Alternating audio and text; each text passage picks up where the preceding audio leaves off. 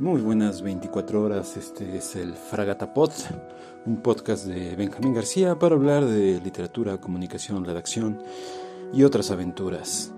Francisco Tario es un autor considerado raro en la literatura mexicana, revalorado en las últimas décadas y un poco desconocido en su momento, con una obra eh, muy interesante, eh, centrada en el cuento y que jugó pues con muchos de los recursos que ahora están en boga. Tiene una saga de las noches, donde destaca un cuentito conocido como La Noche del Perro. Eh, en La Noche del Perro eh, asistimos, observamos, escuchamos la historia directamente desde la voz del el perro, quien nos va contando pues cómo vive al lado de, de un artista, de un poeta, un poeta con toda la imagen este, parisina de artista maldito, eh, que va sufriendo la incomprensión de la sociedad, la pobreza, la miseria existencial, eh, y el perro pues lo va acompañando.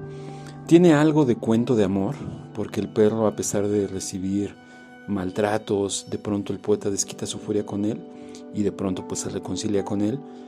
Eh, el perro en todo momento manifiesta su, su amor, su entrega incondicional hacia el poeta.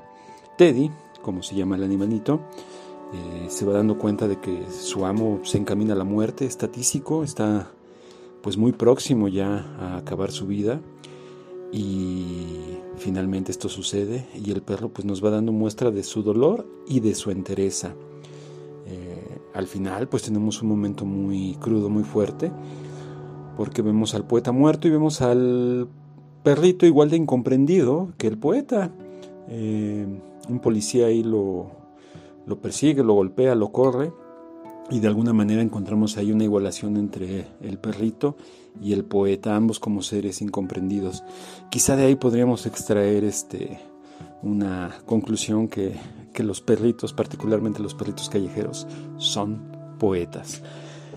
Y bueno, quiero comentarles que este cuento, La Noche del Perro, que es fácil encontrar en internet, por cierto, presenta dos características interesantes. Una es el uso de un recurso conocido como prosopopeya o personificación, que consiste en este caso en darle vida eh, a las cosas o, eh, en el cuento que nos toca, a los animales.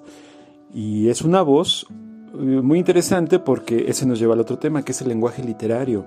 Si ustedes leen este cuento, notarán que es un perro muy culto, muy educado, su forma de expresión es muy rica, muy sabrosa, digámosle así.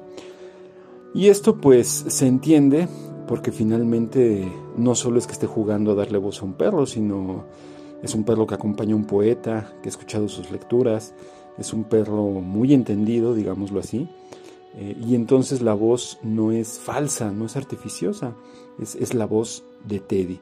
Eh, es un reto lograr el lenguaje literario, eh, hacer hablar a los personajes independientemente de su, o, mejor dicho, desde su condición social, desde su condición socioeconómica, lograr reinterpretar sus voces y acercarlas a un lenguaje literario. Pues esta, esta fue la aventura pod de la fragata. Eh, pasen muy buenas 24 horas.